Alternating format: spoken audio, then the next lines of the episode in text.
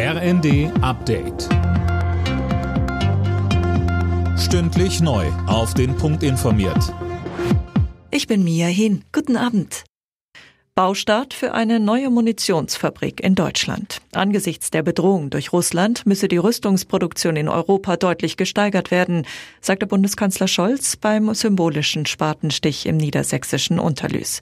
In gut einem Jahr soll das Werk in Betrieb gehen und auch Munition für die Ukraine produzieren. Wir müssen weg von der Manufaktur hin zur Großserienfertigung von Rüstungsgütern. Dafür steht die Ausweitung dieses Werks. Und ich wünsche mir, dass hier von Unterlüss ein Signal ausgeht an unser ganzes Land. Das Signal nämlich, dass es schnell gehen kann und muss bei solch sicherheitsrelevanten Ansiedlungen, Erweiterungen und Projekten.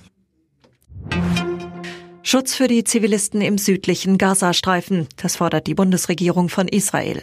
Man sei wegen der Lage in der Stadt Rafah sehr besorgt, sagte ein Sprecher des Auswärtigen Amts. Fabian Hoffmann. In Rafah sind gerade über eine Million Menschen, von denen viele bereits aus anderen Gebieten im Gazastreifen geflohen sind und die sonst nirgends mehr hin können. Israel greift die Region im Kampf gegen die Hamas-Terroristen an und hatte gestern dabei auch zwei Geiseln retten können.